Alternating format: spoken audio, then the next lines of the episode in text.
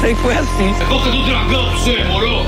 É boca do dragão! Vamos fechando as portas, ficando pelado. Fica na moral pro cachorro. Que satisfação, aspira. Numa distribuição Rádio Geek. Cine Destilado. Boa tarde, cinéfilos de plantão, são 17 horas, isso significa que é hora de cine destilado aqui na Rádio Geek. Meu nome é James Salinas, esse é o nosso quadragésimo episódio.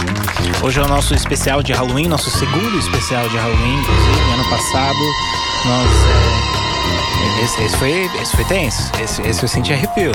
É, esses que eu vou te pedir daqui a pouquinho. Daqui a pouquinho eu vou, vou contar umas histórias de terror aqui. É, ano passado nós avaliamos todos os filmes da série Hellraiser. Foi, foi, um, foi algo extremamente é, ambicioso, né? um projeto muito ambicioso. Tá lá no, no YouTube, tá lá no Spotify dá para nós falamos sobre todos os 10 filmes da série Hellraiser. Conversamos também como seria um, um, um novo filme do, do, Hellraiser e como seria o filme ideal do Hellraiser. Foi realmente muito ambicioso. Tá disponível aí. Conversa bem legal. Hoje é dia 30 de outubro. O tema, lógico, vai ser filmes de terror. E eu vou falar um pouco sobre a história do terror, mas mais do que isso, eu queria fazer uma brincadeira aqui. Eu já até avisei o Pazoto. Eu peguei aqui algo que, que, eu, que eu achei muito legal, que são histórias de terror de duas sentenças. Tá? Então eu vou, eu vou dar um exemplo aqui, eu vou, vou, vou ler a primeira. E, e, e, assim, se você tiver alguma história de terror assim para compartilhar, por favor, não pode deixar seu comentário abaixo. E no ano que vem eu uso também. Mas vamos lá. Então, história número um. História número um. Eu decidi matar alguns personagens no livro que eu tô escrevendo. Eu achei que assim a minha biografia vai ficar mais interessante.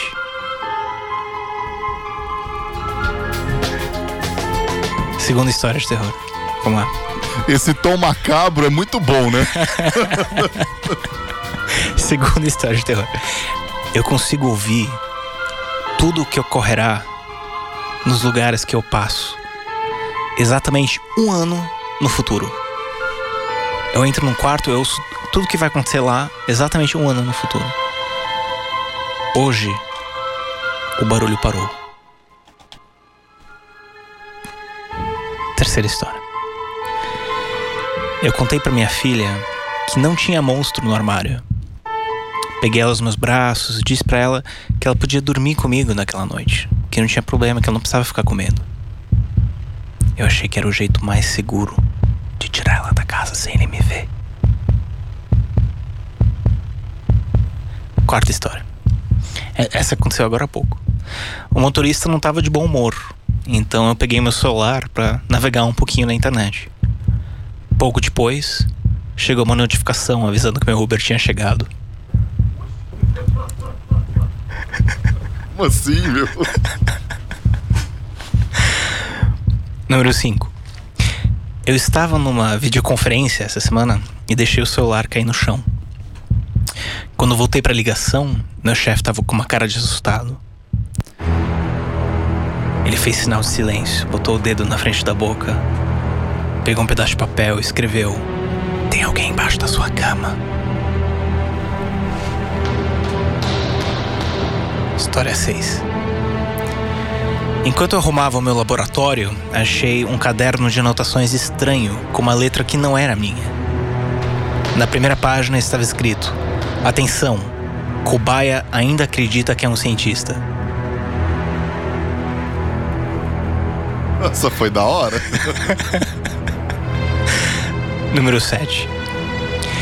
Logo depois que eu morri, eu perguntei para a morte: que, você vive carregando esse foice? A morte olhou para um lado, olhou para o outro, falou com medo, olhando nervosamente para os lados, para proteção.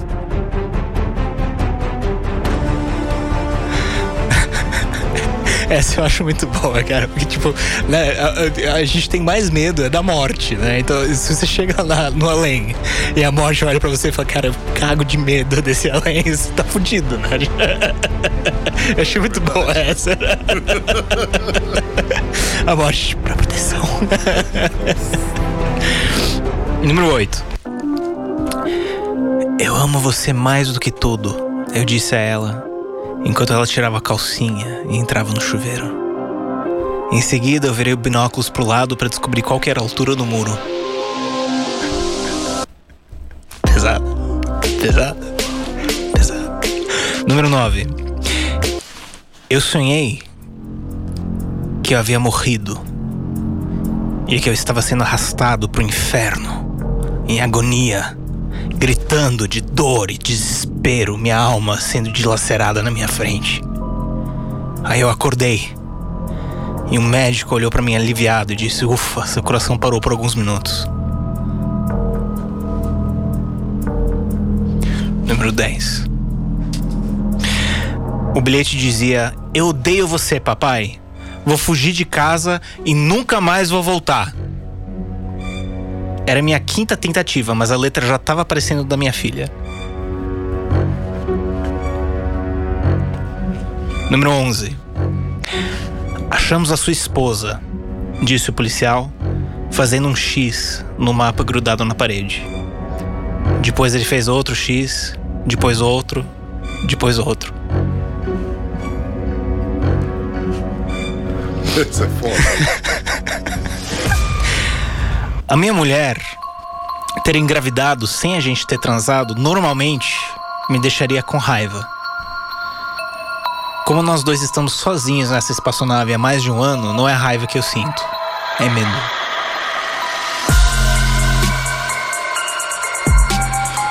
Número 13. É- Essa é uma das minhas preferidas, eu adoro essa. Durante o jantar, ela me olhou fixamente nos olhos e disse: Eu conheço o seu segredo. Enquanto ela mastigava o hambúrguer que eu tinha preparado, eu sabia que ela estava blefando.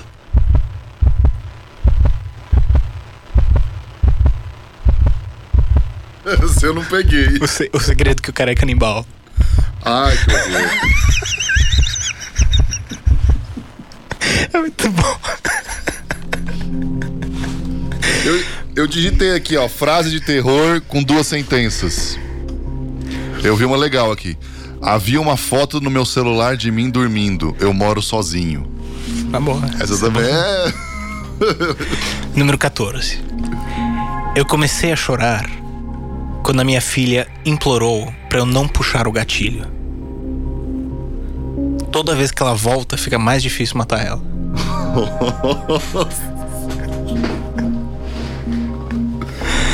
Pesado. Número 15. Enquanto a vida de John se esvaía, sua vida inteira passou pelos seus olhos. O momento que ele nasceu, a viagem de carro até a sua casa e o olhar nos olhos de sua mãe enquanto ela segurava ele embaixo da água da banheira. Nossa senhora. É um pior que o outro, meu. Número 16. Eu sabia que a minha mulher era uma, era uma alienígena por causa do sangue verde dela. Por causa disso, eu fui forte e ignorei os gritos dela quando ela dizia que eu era daltônico.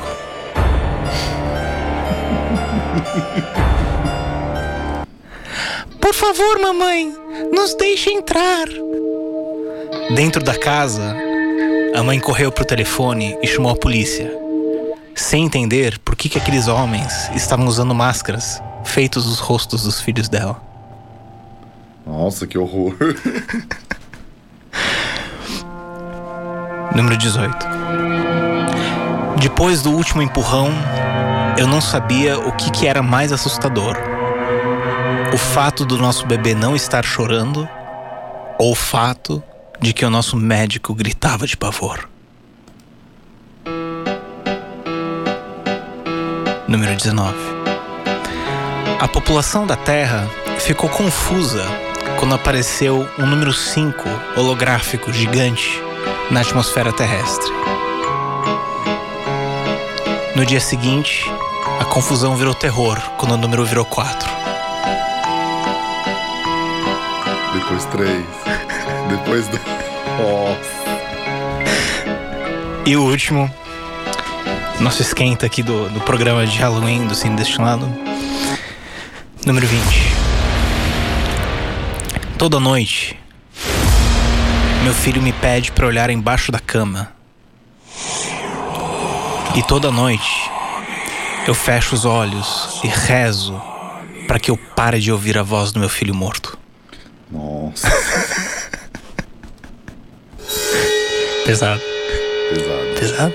Ah! É isso aí. Bom, tudo isso pra dizer que o, o que, que- o que, que é o terror, né? O que, que é um filme de terror? Pra que que serve o terror? né? Um filme de terror, ele tem que incomodar o espectador, né? Tem que provocar algum tipo de, de desconforto, é, seja por choque, seja por medo, seja por repulsa. né? E aqui nesses, nessas historinhas, né, são, são coisas muito simples, são quase piadas, né? E, e, e algumas delas a gente até ri, porque é uma reação natural ao medo, né? Que É é, uma, é uma risada desconfortável. é uma risada Não é desconfortável. uma, uma risada gostosa, é uma risada de nervoso. que é um grande problema pro, pro cinema de terror, principalmente porque quando você vai no cinema assistir um filme de terror, se aquele filme não te comprar, né, se você não, não, não entrar naquele filme e realmente estar naquela vibe, né, de que é um alienígena de duas cabeças, canibal, vestindo a pele da sua mulher, você vai rir. E se você rir, fudeu, porque aí o cinema inteiro tá desarmado. Eu, eu tive essa experiência assistindo A Bruxa. Já assisti esse filme? Esse é um dos filmes mais horripilantes que eu já assisti na minha vida. E assim, não é um filme de susto. Ele, ele é, ele é um terror meio psicológico. Só que assim, eu fui assistir ele uma vez lá no interiorzão de São Paulo. E a galera ria, né? E foi uma experiência, mas, e aí eu assisti de novo sozinho. E foi outra. Porque você estar com outras pessoas, né? se elas não não estão naquela vibe de susto, já era, morreu. Né? Então o, o terror é muito específico para aquela pessoa, porque aquela pessoa considera assustador. Né? Então esse desconforto que você sente é o que abre o leque para diferentes tipos de filmes de terror.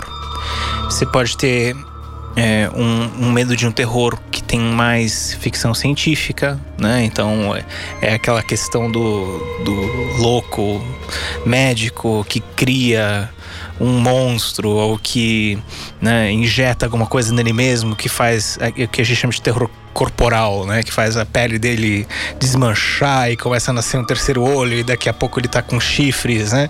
Ou, o Dr. Jekyll e Mr. Hyde, né? Que é um dos mais antigos que a gente tem.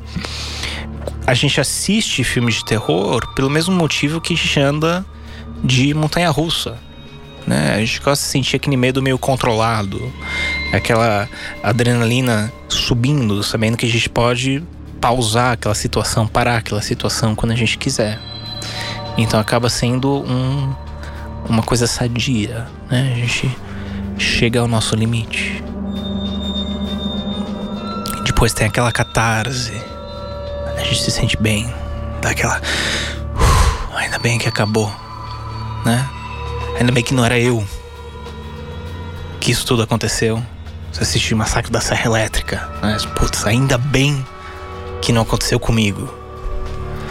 E essa é a função de qualquer boa história. Você conseguir se colocar no lugar do protagonista, se colocar no lugar do personagem principal.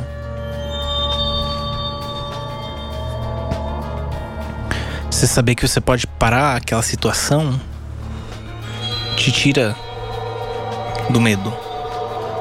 Então, um bom filme tem que ter uma narrativa que você esquece que você está assistindo um filme. Que você precisa saber o que acontece com aquele personagem. Por isso que é tão importante ter um roteiro. Né? É, tem, tem muito diretor que tem medo de usar um roteiro que eles falam que são as fórmulas de roteiro. Né? Um ponto de virada aos 30 minutos, um ponto de virada aos 90 minutos.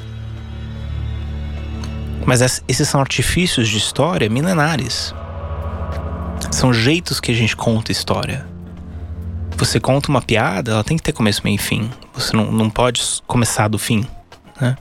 Algumas coisas a gente precisa seguir, algumas regras a gente precisa seguir para que a pessoa continue envolvida na história. No cinema, historicamente, é, nós temos alguns tipos de terror. Né? Então, o primeiro filme de terror já feito, você sabe qual é, Pazuto? O que, que você acha que é o primeiro filme de terror, assim? Qual que é o filme de terror mais velho que você, que você consegue lembrar, assim, de cara? Conhece algum filme de terror em preto e branco? Ah, é... eu nunca assisti, mas tem um cinema estadunidense que passa um filme de terror há mil anos já. Uhum. É, é, o, é o único registro que eu sei de filme de terror antigo. Eu não sei qual é o nome. Show. Bom, é, a questão do terror, né, é, é isso, né? O, qual que é o primeiro filme que incomodou, que foi feito para incomodar, que usou imagens assustadoras para incomodar o espectador? Né? A gente teria que voltar pro começo do cinema, que é o Georges Méliès, né? Que é o cara que fazia né, uns curtas metragens, né? Ele, ele experimentava, era um dos primeiros caras a, a gravar coisas de cinema, né, comercializar imagens gravadas e juntava atores, juntava pessoas de teatro e fazia cenários e fazia efeitos especiais. Tem até um filme do Scorsese, né, o, a invenção de Hugo Cabret, que fala bastante do, do Georges Méliès. Né, foi, foi meio que o, a homenagem do Scorsese ao, ao Georges Méliès. Mas tem no YouTube esse primeiro filme dele. É um, é um filme rapidinho, né? Tem três minutos, se não me engano. E tem um mágico mexendo num caldeirão. E aí sai um capetinha de dentro, sai um esqueleto, tem os morcegos, né? Parece o Halloween de hoje em dia, né? Você vê tudo saindo de dentro desse filme. E esse é considerado o, o primeiro filme de terror. Né? Pelo menos o, o, que a gente tem é, documentado, né? Porque uh, os próprios filmes do Méliès, muitos deles foram perdidos, né? É, isso acho que foi em 1890, se não me engano. Então é, é, é, bem no comecinho, comecinho, comecinho de captar imagens, né? Com negativos. Depois disso, nós temos o cinema expressionista, né? O, a gente tem alguns filmes aí como o Golem de 1915, o Gabinete do Dr. Caligari de 1920, a primeira história filmada do personagem do Drácula que chama Nosferatu, que é do Murnau, Frederick Murnau. Esse filme é incrível, esse filme é muito legal, que é de 1922 preto e branco, sem som, né? Sem captação de som direto. Era, era tudo passado no cinema com alguém fazendo a música ao vivo. Né? Hoje os filmes que a gente conhece, é, que a gente tem essas versões, esses filmes em Blu-ray, em DVD, é, eles já têm uma trilha sonora acrescentada, né? Mas geralmente não tem efeitos sonoros. E Lon Chaney, né, que era um ator que fez muitos personagens como Fantasma da Ópera, Corcunda de Notre Dame. É, teve o, o, primeiro filme do Drácula em 1931, que é aquele famoso, que é aquele cara de, que aparece de, de daquele terno de mágico, sabe? Esse primeiro Drácula de 31. Aí o, o sucesso desse Drácula fez com que a Universal Studios começasse a fazer uma série de outros filmes, né, que hoje a gente conhece como Os Monstros Universal, o Frankenstein, a Múmia. Né, a gente lembra da Múmia do Brandon Fraser, né, mas uh, aquele filme já era uma refilmagem de uma refilmagem. Né, a Múmia original é de 1932, com Boris Karloff. E, e tinha os outros monstros que eles já estavam tentando copiar do cinema japonês, né, porque tinha o Godzilla, né, tentando fazer o King Kong. Aí teve filme de lobisomem.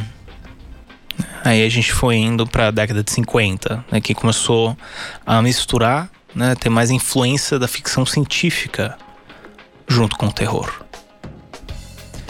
Então, é, a gente tinha Enigma de Outro Mundo, que também é uma refilmagem, né? As pessoas lembram desse filme do John Carpenter, mas ele é uma refilmagem de um filme em preto e branco, de 1951. É, outros filmes do da Hammer Films, né? É, tem, tem um, uma série muito interessante no, no Formiga Elétrica. Eu, eu, contribuo com algumas críticas de cinema no, no formigaelétrica.com.br e eles fizeram uma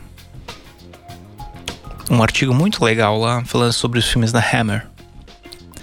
A Hammer eles faziam muita coisa de violência com um pouco mais de sangue. Né? Então eles fizeram inúmeros filmes de, de Drácula, né? Inclusive com Christopher Lee, né? o, o Saruman do Senhor dos Anéis. ele, ele foi, foi crescendo né? nesse, nesse tipo de, de papel. É, e aí começou a ter um cinema um pouco mais de suspense, né? O Psicose, em 1960. É, a Repulsão, do, do Polanski. E aí as coisas começaram a ficar mais pesadas. O Exorcista, em 73, Massacre da Serra Elétrica. E isso começa a virar uma coisa mais artística. Começa a aparecer os filmes de slasher, como Halloween, os filmes do Jason. Começa a vir algumas alguns filmes de baixo orçamento. Começa a ficar muito concorrido o mercado de terror. Né? As pessoas começam a soltar 20, 30 filmes por ano de terror, um concorrendo com o outro, tentando fazer dinheiro em cima. E algumas poucas propriedades com o que a gente chama de autoconceito. Né? Então, Alien, né? eu já falei isso várias vezes aqui no programa. O autoconceito de Alien é tubarão no espaço. Né? Isso, isso define o filme Alien.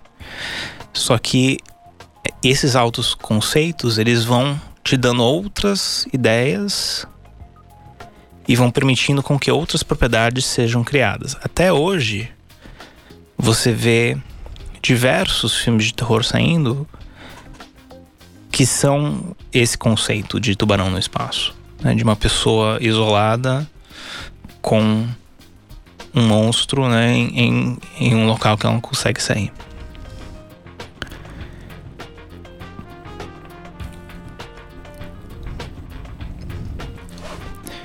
Mas alguns filmes que a gente não pode esquecer dentro dessa lista de filmes de terror, né? Nossas histórias de filmes de terror. Temos os, alguns filmes do Bela Lugosi, né? Que ele, ele também era um, um, um o ator que fazia o Drácula em 31.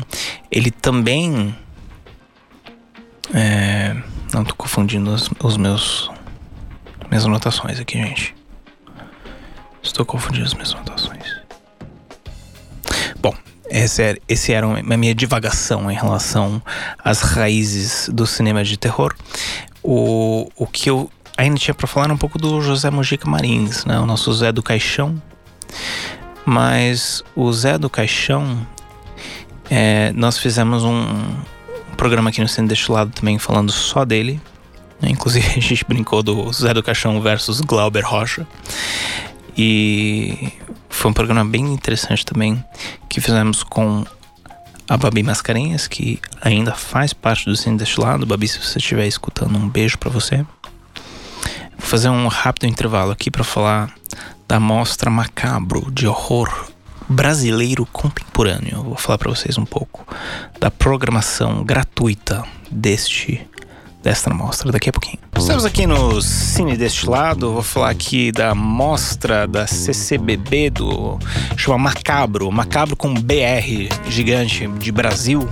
É uma mostra de horror contemporâneo. Está é, tá sendo disponibilizado ao público com acesso online. Tem muitos filmes gratuitos. São é, dois a três filmes por dia, dando um total de 44 filmes de terror. Começou no dia 28, faz dois dias. é, vai passar só filmes de terror brasileiros até o dia 23 de novembro. Tem longa-metragem, tem curta-metragem e tem algumas homenagens, como a José Mojica Marins José do Caixão. É só você baixar o aplicativo Darkflix. Tem para iOS, para Android, parece um pouco o serviço da Netflix. Ele, você pode assinar esse serviço por R$ 9,90 por mês.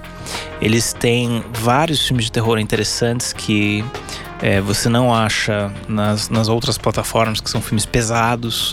É, por exemplo, Holocausto Canibal, que é considerado um dos filmes mais é, perturbadores, mas, mas também irresponsáveis de todos os tempos. Foi feito na década de 70, antes que tinha uma boa legislação de proteção aos animais, né? Então, basicamente, foi um bando de cineastas que veio para a Amazônia e, e, eles, né, torturam alguns animais no filme. É, tem toda uma história aí de, de violência com, com indígenas, né? É um filme bem pesado, bem perturbador, mas que também é um marco do cinema de terror por ser exagerado, por ser um filme muito forte, muito chocante.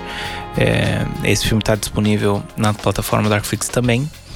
E vários desses filmes dessa mostra é, macabro é, estarão disponíveis por 24 horas e alguns deles com limite de visualizações. Então, por exemplo, é, essa semana eu assisti é, o filme Cabrito, né, como indicação. Eu achei bem interessante, inclusive e ele se limitava a duas mil visualizações. Então, a hora que eu entrei já tinha tido 500 visualizações, mas eu consegui assistir o filme de boa. E assim, bem tranquilo o, o serviço, né? Você entra lá, você não precisa assinar para assistir. Ele, ele me permitiu escolher o filme dentro da mostra, né? E eu consegui assistir em casa, na minha TV, é, usando esse aplicativo da Darkflix. Toda a programação online, é, você pode se inscrever através do Simpla, né? Tem algumas lives no YouTube. Tem o Instagram também, arroba BLG Entretenimento, arroba BLG Entretenimento. É, eles têm algumas entrevistas, eles têm algumas coisas bem legais, tudo com patrocínio do Banco do Brasil. É, entre a programação tem alguns filmes que eu já comentei aqui no programa. Morto Não Fala, do Denison Ramalho, que é sobre um plantonista noturno no necrotério que consegue falar com os mortos. Só que ele acabou ouvindo uma história de um dos mortos e ele usa isso é, na, na, na, sua própria vida, né? E aí ele, isso desencadeia uma maldição que traz uma série de consequências ruins para ele e para a família dele.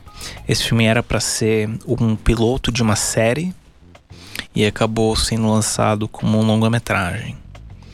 É, era para Globo Filme, se eu não me engano. Tem também, para encerrar, no dia 23 vai ter o Cemitério das Almas Perdidas, que lançou esse ano.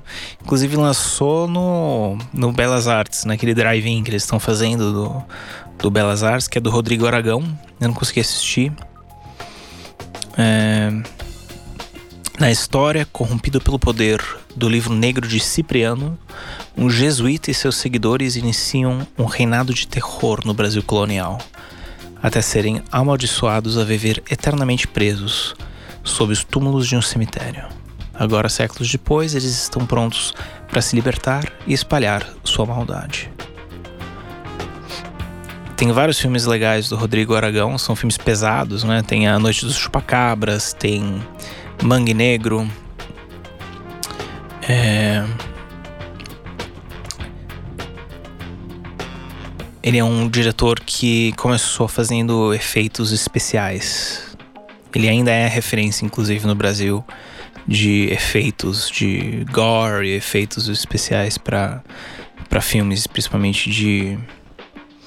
de. né, é, colar coisa no rosto, colar coisa na, nas mãos, né? Fazer esses tipos de, de monstros, né? Baseados em, em pessoas, mas ele também faz miniaturas. Tem muita coisa interessante nos filmes dele que lembram um pouco um Hollywood da década de 70, 80.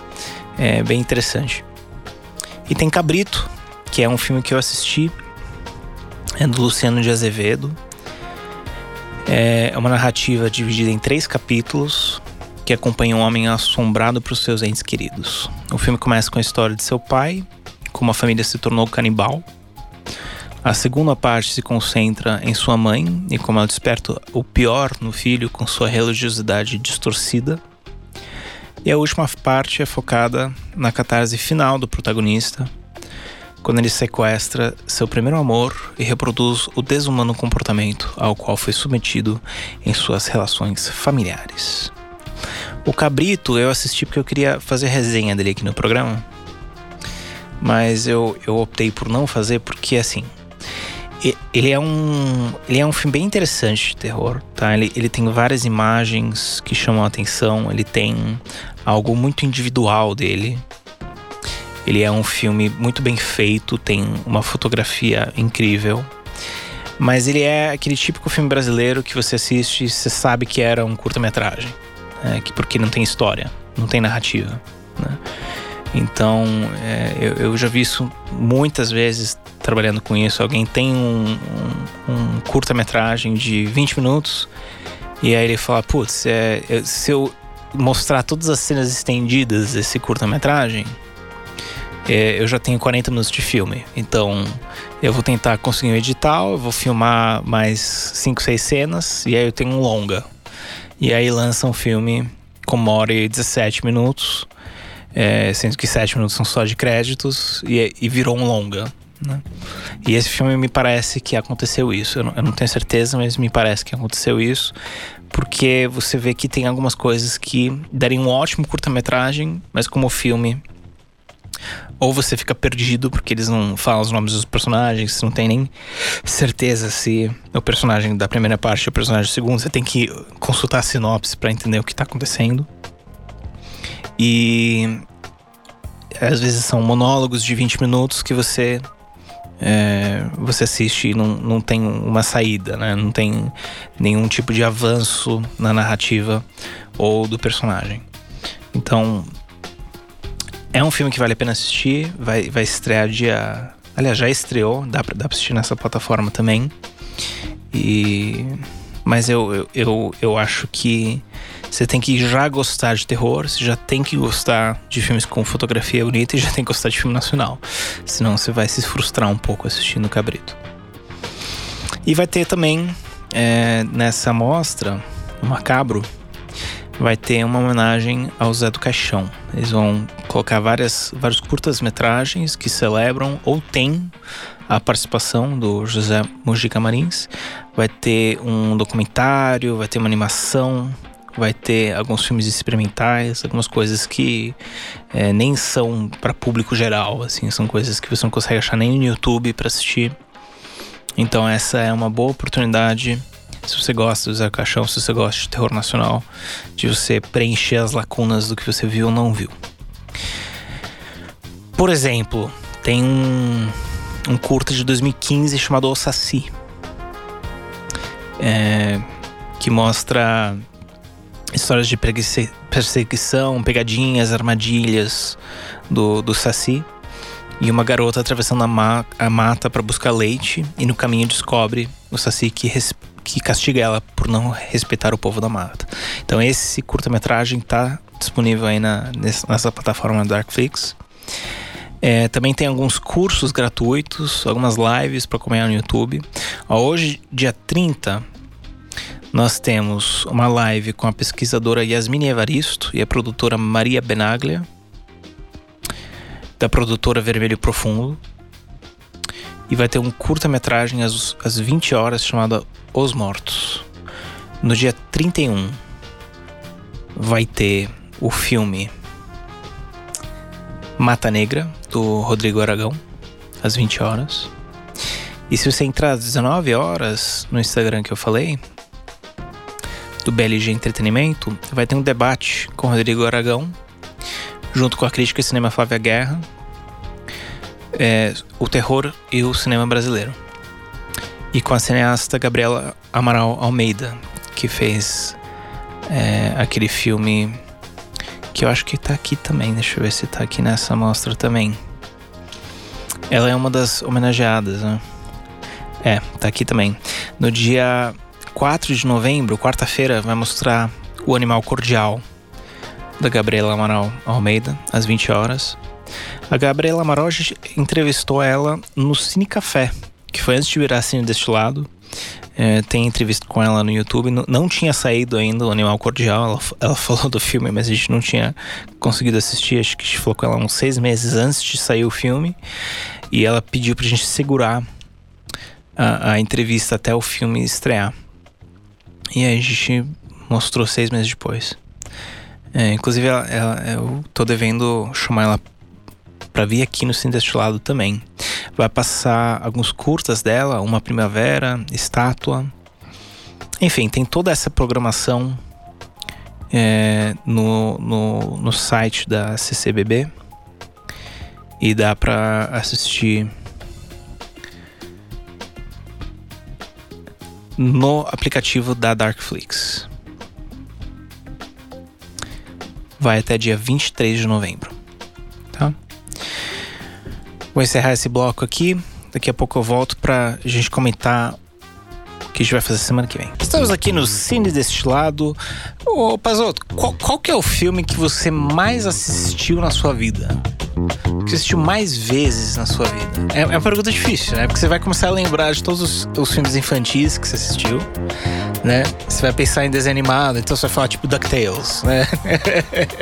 Ou alguma coisa É, nesse de, sentido. de fato, o que eu mais assisti não é o que eu mais gosto. Claro. O filme que eu mais gostei na vida. Você lembra qual que é?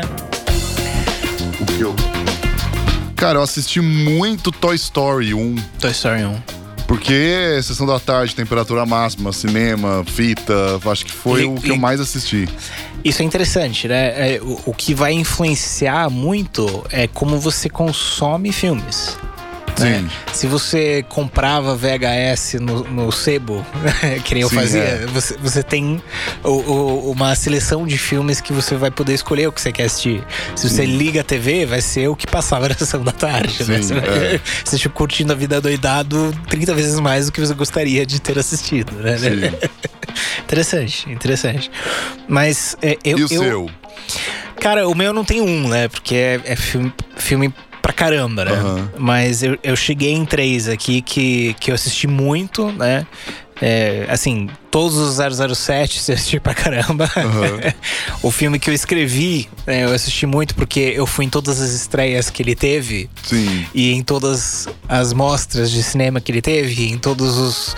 Né, então, Além de produzir o filme. Além de né, assistir os primeiro, segundo, terceiro corte, Sim. né? Então, o SP Crônica de Cidade Real com certeza é um dos filmes que eu mais assisti, por bem ou por mal. Sim. Mas que eu, que eu escolhi assistir é, Os Irmãos Cara de Pau. Eu- Nu- nunca vi. Eu adoro esse filme. e assim. É do, do Bl- Blue Brothers? Blues Brothers, Era um é. quadro do Saturday Night Live, Era né? um quadro do Saturday Night Live. E aí fizeram o filme, e é, é escrito pelo Dan Aykroyd, né? Então é, é um dos mesmos roteiristas de Caça-Fantasmas, né? Ó. E assim, é um filme comprido, né? Acho que tem umas duas horas e meia. É uma comédia com uma perseguição de uma hora, né? Então, eu, eu acho que esse filme é- é- tem um equilíbrio muito bom de, de assistir. De Volta pro Futuro 2. Não é a trilogia, é o 2. Não é a trilogia, é o 2. O que eu Ah. mais assistia era o 2. Hoje eu, eu gosto mais do 3, mas né, Ah. quando eu era um pirralho, eu, eu ficava assistindo dois em looping, né?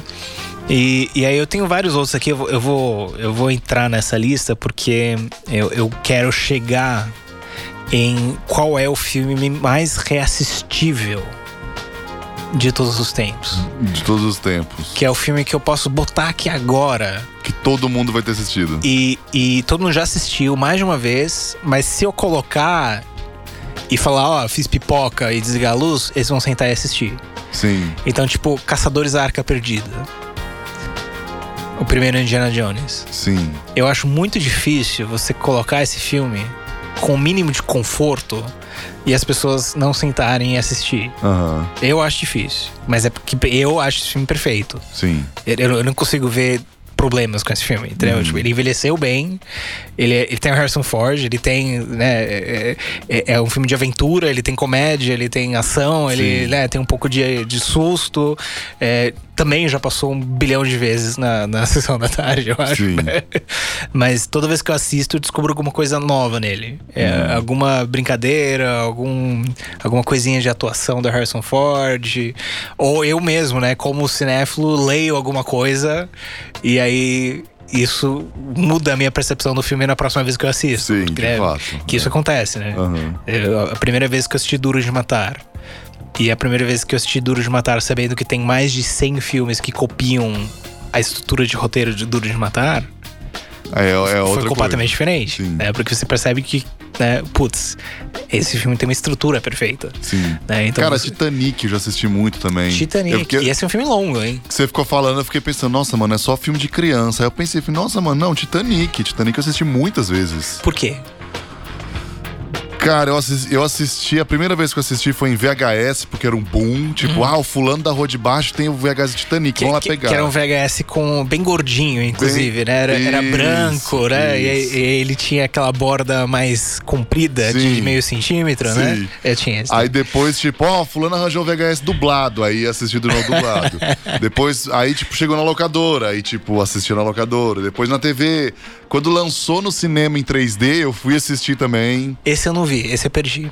Quando relançou em 3D, eu, eu não consegui. Ah, mas não. É só as estrelas que fica profundidade, assim, É. que é legal. E, e já assisti quando passou na TV. Já, já baixei pra assistir em casa. É. É, é porque também tem isso, tem, tem- tem que medir os esforços da pessoa. Uma coisa é a pessoa também ligar a TV e ver na. E tá na- passando na tá TV, passando. é cabo, muito fácil. né? Agora, É. tipo, a pessoa, nossa, deixa eu baixar o novo filme, deixa eu entrar na Netflix pra procurar tal filme. Aí é que a pessoa que realmente quer assistir, não é o, o acaso que fez assistir, né? É porque eu, eu tava assistindo aquela série do, do Karate Kid, sabe? O. o Do, do, do vilãozinho lá? é, essa nova que tem no Netflix, né? Sei. E chama Cobra Kai. Aham. É bom? É bom, é muito bom. Muito bom. Tem duas temporadas excelentes, assim. E você assiste em, em uma tarde. Você senta, às vezes não consegue desligar. Você fica assistindo e, e consome, né? Que a gente não assiste mais, a gente consome as coisas, É. né? É difícil de sentar e assistir um filme. Ainda mais hoje que é tudo já disponível a temparada inteira, Exato. a gente vivencia a temporada inteira. Você não, não degusta mais, né? É. Você vai lá e, tipo, tá bom, né? Você parece que você tá sentado, assim, recebendo uma infusão de, de dados, né? Mas o, o Cobra Kai é muito bom. Mas eu fiquei pensando, cara, quando foi a última vez que eu assisti Karate Kid? Hum. Né? Porque o Karate Kid é um filme que marcou a infância aí, né? De uma certa geração, né? Pelo menos a minha, tipo, todo mundo conhecia Sim, sim. Karate Kid. O Tá? Por isso golpe que- da garça. Inclusive, por isso que o Cobra Kai tá bombando, né? Sim. Porque todo mundo olha e fala, ah, pô, eu conheço isso, né? Isso me é familiar, né? Tem uma certa nostalgia, né? Sim. E é muito nostálgico. A série é feita pra ser nostálgica. Uhum. Só que você assiste e eu, eu pensei assim, cara, eu nunca assisti Karate Kid. É, A, a minha. Eu, eu sei tudo sobre, Aham. mas eu nunca tinha é, assistido, agora eu assisti. É, eu, eu, eu, eu comecei a assistir Cobra Kai e falei, cara, eu nunca assisti Karate Kid. Eu assisti o filme. E eu percebi que eu, eu adquiri aquele filme por osmose cultural. Ah.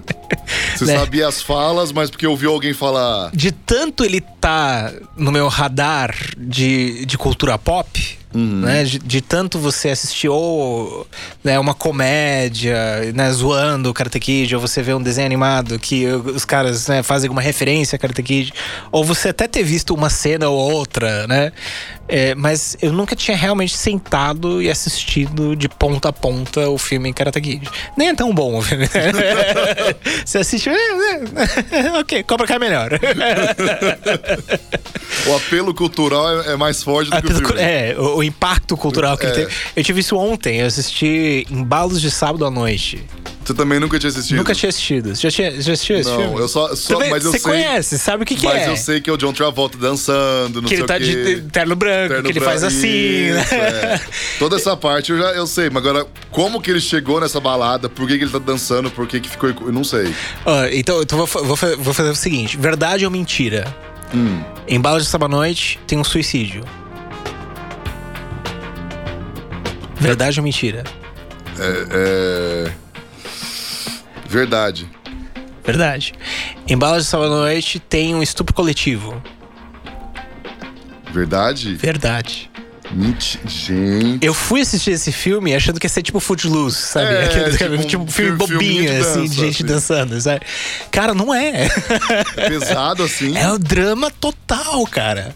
Drama total, assim, e assim, é, envelheceu. Eu digo que. é, às vezes eu falo isso, que um filme envelheceu mal pra uma geração, né? Então esse filme é uma foto muito interessante de uma geração de disco, né? Mas assim, meu, tem briga de gangue, tem cara, tipo, apanhando de gangue na rua, tem é, to- toda essa questão de drogas e promiscuidade, insatisfeitos, né, com a vida que eles levam. E, meu, é um marco, assim, de cultural. Você assiste, assim, é, é muito interessante ver, e principalmente sobre a ótica de hoje, que né, o politicamente correto nem permite que você coloque certas frases em um filme. E esse filme faz o questão de ter algumas coisas politicamente corretas para que você entenda quem são essas pessoas e, e, e como que eles vivem. Sim. Né? Então, Fica bem marcado. Fica muito bem marcado. Eu, eu achei muito interessante. Mas eu não esperava, assim. Eu comecei a assistir esperando, né? Começa aquele, né? You can't. Ah, tá, eu conheço isso, né? Essa coisa da osmose cultural, né? Pô, eu conheço isso, né? Aí, ah, eu meio que sabia que ele era um cara que trabalhava. Eu achava que ele trabalhava com obras. Ele, traba, ele trabalha numa loja de tintas. Ele vende tinta. E aí, né, começa. Aí você meio que sabe como é que é. Aí, de repente, acontece o primeiro negócio assim, ó, nossa, eu não, não achei que esse filme tivesse isso, né? E foi piorando. Até chegar no final, eu falei, caramba, tá parecendo novela das oito, né? Você já assistiu Vida? Vida, Vida. o, o recente, É. que é, que é com Jake Gyllenhaal, Isso, Ryan Reynolds. gostei desse filme. Gostei também. assisti, Porque começa assim, com os primeiros 15, 20 minutos, você fala, "Fi- meu, esse filme é lindo, biologia, os caras estão dando uma aula. Com 25 minutos de filme, você fala, caralho, mano, o que tá acontecendo? em 5 minutos eles viram a chavinha que destrói tudo. Que é o que eu tô falando de estrutura de roteiro. 25 minutos é o ponto de virada. Sim. Então, comece a prestar atenção. É, é sempre aos 25 minutos que acontece alguma coisa que propaga a história para um lado diferente. Sim. Então é o tempo de você apresentar o personagem, entender como é que ele funciona, o que, que ele faz, como são as regras do mundo que ele vive, e aí pum, morre a esposa dele. Ou pum, ele ganha na loteria. Ou pum, o Morfeu liga pra ele. sim. Né? Mas é sempre aos 25 minutos. Então é entre 24 e 27 minutos você começa a reparar. Oh, vai acontecer. né? E aí pum, aí acontece. né? Mas enfim, eu fiz uma lista de filmes reassistíveis Pra tentar chegar no filme mais reassistível de todos os tempos. Então esses são todos os filmes que eu assisti pelo menos sete vezes cada. Tem filme aqui que eu já assisti 30 vezes. E, e eu, eu eu fiz uma lista baseada em eh, alguns eh, fóruns da internet, alguns sites. E eu quero juntar alguns amigos meus pra falar de, de alguns desses filmes no programa da semana que vem. Se alguém tiver alguma coisa pra contribuir, por favor, comente abaixo com esse filme. Eu- é, a lista está crescendo, tá? Tem alguns filmes aqui que não são meus, mas são de outras pessoas também. Mas, é, por acaso, eram filmes que eu também já tinha assistido mais de sete vezes. Então, eu consegui botar nesse, nesse mesmo. Eu nem tinha lembrado do filme. Aí o cara fala Harry Potter. Eu falei, puta, eu já assisti esse filme sete vezes. Então, querendo ou não, você viu sete vezes, né? Então, Harry Potter. Então, mas aí, tipo, o primeiro Harry Potter. Primeiro Harry Potter. Ué. Não vale trilogia. Se a gente começar a entrar na, na questão de trilogia, aí, Aí fudeu. vai muito- vai muito longe. Porque aí você vai entrar, tipo, todos os filmes da Marvel, Sim, né? ah, aí não- aí não todos os Star Wars. Quantas vezes você assistiu Star Wars? Toda vez que sai um Star Wars, você vai lá e assiste a trilogia inteira, Sim, né? é, verdade. Né? Até alguns anos atrás, né? Agora saiu por ano, você não É, consegue mais agora você, acompanhar. sei lá, né? você abre mão e deixa. né? Não é mais especial, né? Você não precisa mais ter. Ai, não, como é que era a história disso mesmo? O primeiro Harry Potter, Robocop. Robocop é um filme que eu comecei a assistir quando eu tinha 11 anos e não parei de assistir esse filme uma vez, pelo menos uma vez por ano, desde que eu tinha 11 anos. O, o primeiro Robocop. O primeiro Robocop, o original último do Paul. Padilha? Não, esse eu, eu, eu mal consegui assistir aquela vez. É ruim? eu não gostei. Eu não gostei. Nossa, achei que, achei que seria bom, eu não assisti também. Não, tem gente que gosta. Eu, eu, eu não gostei. Eu achei que ele perdeu a mão. Ele, Tipo, não tem nada a ver com o original, você acha? Pra mim, não. Pra mim, não. Por uma série de questões. É, mas eu, eu poderia fazer um programa inteiro falando do Robocop. Talvez eu faça um Sim, dia. quem sabe? Talvez. Quando lançar o 2, você faz um especial. É, se, se fizerem outra refilmagem do Robocop. Estavam falando em fazer uma refilmagem do Robocop com o, o Peter Weller, com o, o Robocop original. Ah, é? Ia, é, ia ser o cara que fez o Distrito 9, que ia fazer o, o Neil Blomkamp, que fez o Elysium. Sei, sei. Ia ser ele que ia capitanear. Mas ele também ia fazer a do Alien, ele, ele ia fazer tipo Alien 3, só que sequência direta do Aliens. Sim. Do, então ia ter o, o a, a menininha, sabe? Ia ter tipo como se fosse uma sequência direta, sabe? Mas acabou não rolando também. Essas coisas acontecem. É, Tropes Estelares é um filme que, que eu não me orgulho de dizer, mas eu assisti esse filme uma, uma cacetada de vezes. Eu adoro esse filme. Eu acho que esse filme é perfeito. Ele, ele É é. de comédia? Não, o Tropes Estelares. Então, o Tropes Estelares. Ele é um filme de ficção científica. E, e ele é. é, ele é uma alegoria, né? Então ele, ele tem um pouco de farsa nele. No sentido que ele é, tira sarro do fascismo. Né? Só que para um olho não tão treinado, parece que ele tá sendo sério, mas não tá. Sim. Então, ele tem atores, por exemplo, que não atuam bem de propósito, Sim. que é pra aumentar o grau de ridículo do filme. É, é muito interessante esse filme. Do ponto de vista de produção, de direção, é, esse com certeza é um dos meus filmes preferidos. É, de história, tá? É um filme normal, né? É, é- é até, é difícil até de convencer alguém a assistir com você. Mas ele, ele tem muita coisa interessante que é aquilo que eu falei. Toda vez que eu assisto, eu descubro alguma coisa diferente nele. E isso eu só tô falando de filme. Eu, eu tenho filmes mais pesados aqui também, é, mas que eles estão lá no set, né? Então, Aurora, por exemplo, é um filme que, que eu tento assistir uma vez por ano, meio que obrigatório. Eu, eu considero um filme tão bonito que eu faço questão de tentar assistir uma vez por ano. Sim. Mas ele não é um filme que passa na TV. Eu nunca vi esse filme passar na TV, acho que nunca vai passar na TV porque é em preto e branco e mudo. Então as pessoas não consomem esse tipo de filme mais. Ah, sim. não. Entendeu? Só em Telecine Cult. Nem, nem no Netflix você acha filmes em preto e branco É. e mudos, né? Então, e esse é um dos meus filmes preferidos. Então, é, você você tem que comprar ele e consumir, né? Eu tô falando aqui de filmes mais. é, Você lembra o filme Twister? Nossa, lembro. lembro. Eu assisti ele semana passada. Ele tá tão bom quanto a primeira vez que eu assisti. Toda vez que eu assisto, eu falo, cara, funciona esse roteiro, cara. Tudo funciona. Tudo funciona. Tudo eu, funciona. Lembro, eu lembro que as pecinhas que eles jogam no furacão chamava Dorothy, não é? É, porque a Dorothy, eh, você lembra do Mágico de do Mágico Oz? de Oz, ela é chupada pelo, Pelo furacão. pelo furacão, né? Então tem essa brincadeira também, né? Mas, ó, por exemplo, você lembra o nome Dorothy, né? Pra você ver como o roteiro é bem feito, né? A primeira vez que eles mostram como que funciona o, a Dorothy, ele, ele aponta pra um desenho do lado do. É tipo um balde gigante, né? E tem um desenho de um furacão em cima e você vê todos esses aparelhinhos voando pra dentro do, do furacão. Isso nos primeiros cinco minutos de filme. Pensa agora, do ponto de vista né, da vida real. Quem, quem que faria um desenho mostrando como que funciona a bugiganga e colaria na, na cara dele? Sim. né? Isso é feito só pra contar a história de uma maneira mais fácil. E esse filme é cheio disso. É cheio de pequenas coisinhas que se você parar e pensar, "Mas per- como é que eles conversam entre si dentro do carro se são pessoas de, de lugares diferentes? Como é que eles sabiam que canal que eles estão. Sabe, se você começa a entrar nessas coisas, você fica louco. Mas tudo no filme funciona pra que você tenha uma experiência mais agradável e por isso que o filme é reassistível. Porque você não precisa brigar muito com o filme é, pra que, entender. como é que chama isso? Quando eles colocam um elemento que, pra explicar uma situação que, que deveria ser explicada, tipo, ah, nós vamos jogar o robozinho no furacão. Tá. Mas aí tem um, um desenho que explica tudo isso. É, Eu chamo isso de seeding, que é, é- é plantar sementes. né? Então, é, tem muito de seeding no universo da Marvel, por exemplo. né? Então, no filme, ah, ele cita o nome tal, e três filmes depois vai aparecer aquele negócio. Né? Então, Sim. ele plantou lá atrás, porque o, o que eles estão tentando es- escrever é um mundo muito maior. Né? Mas no mesmo filme, É, eu só chamo de bom roteiro, né? Porque a coisa não aparece do nada, né? E é, e é, um, e é uma, uma- de semente mesmo, porque, tipo assim, você pode botar um personagem três filmes depois. Se, se vingar, o público gostar, você deixa germinar. Senão, você mata aquilo Senão lá. mata. É isso aí, fica por isso Exatamente. mesmo. Exatamente.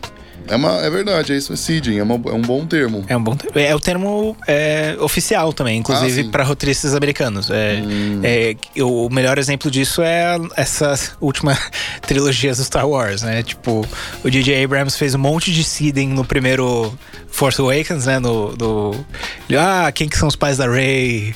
Quem que é não sei o que e tal. Aí no segundo filme ele jogou tudo fora. Né? Aí a galera falou, porra, mas eu queria saber o que que era. Olha. Aí no terceiro filme ele voltou tudo, né? Tipo, ah, mas, então. mas respondeu? Respondeu tudo. Ah. Só que aí já não dá mais, porque já, já teve o segundo filme que fudeu tudo. Né? Então, é tipo, quem tinha gostado do segundo não gostou do terceiro.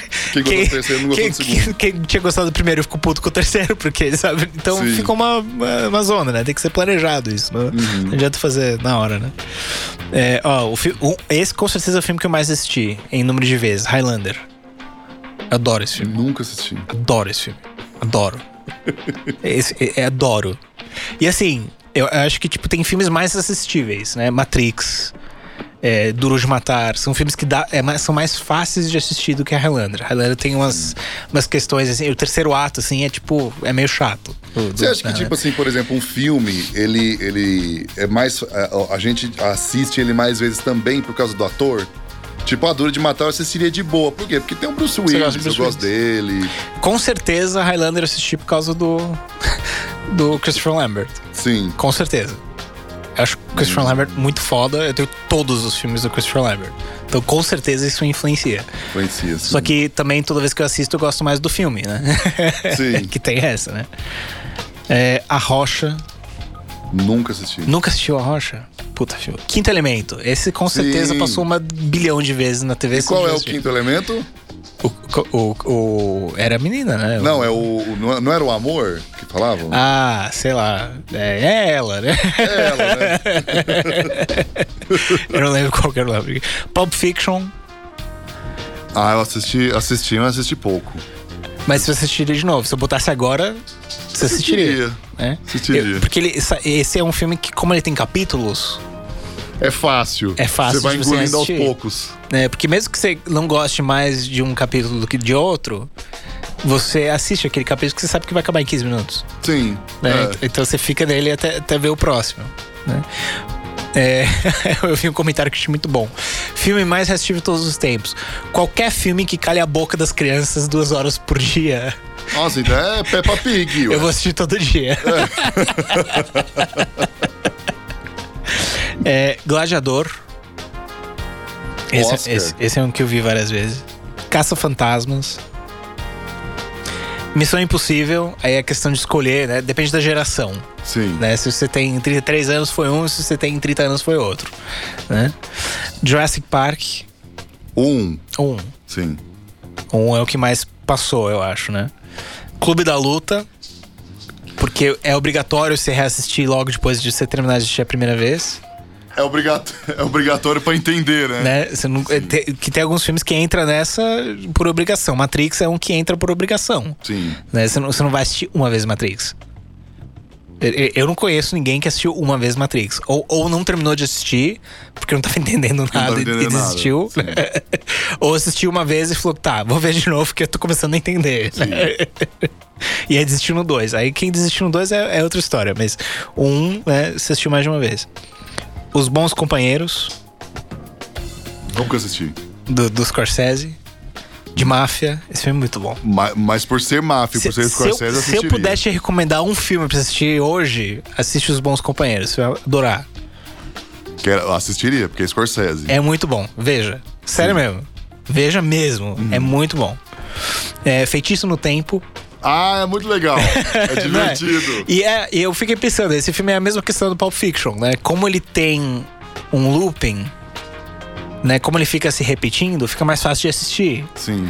Porque é, é, é fácil assistir, é sempre a mesma história, é sempre É. a mesma questão. O que muda são detalhes, né? Aham. Então, até você reassistindo, é como se você estivesse prolongando o, filme. E né? o personagem vai melhorando a cada dia. Então dá gosto de ver. Não é uma coisa tipo, ah, tá se perdendo. Não, tá, tá ficando interessante. O arco dele é mais rápido, o arco narrativo dele é mais rápido, ele muda mais. Sim. Que eu já falei isso aqui também, né? Numa série de TV você quer que o cara mude pouco.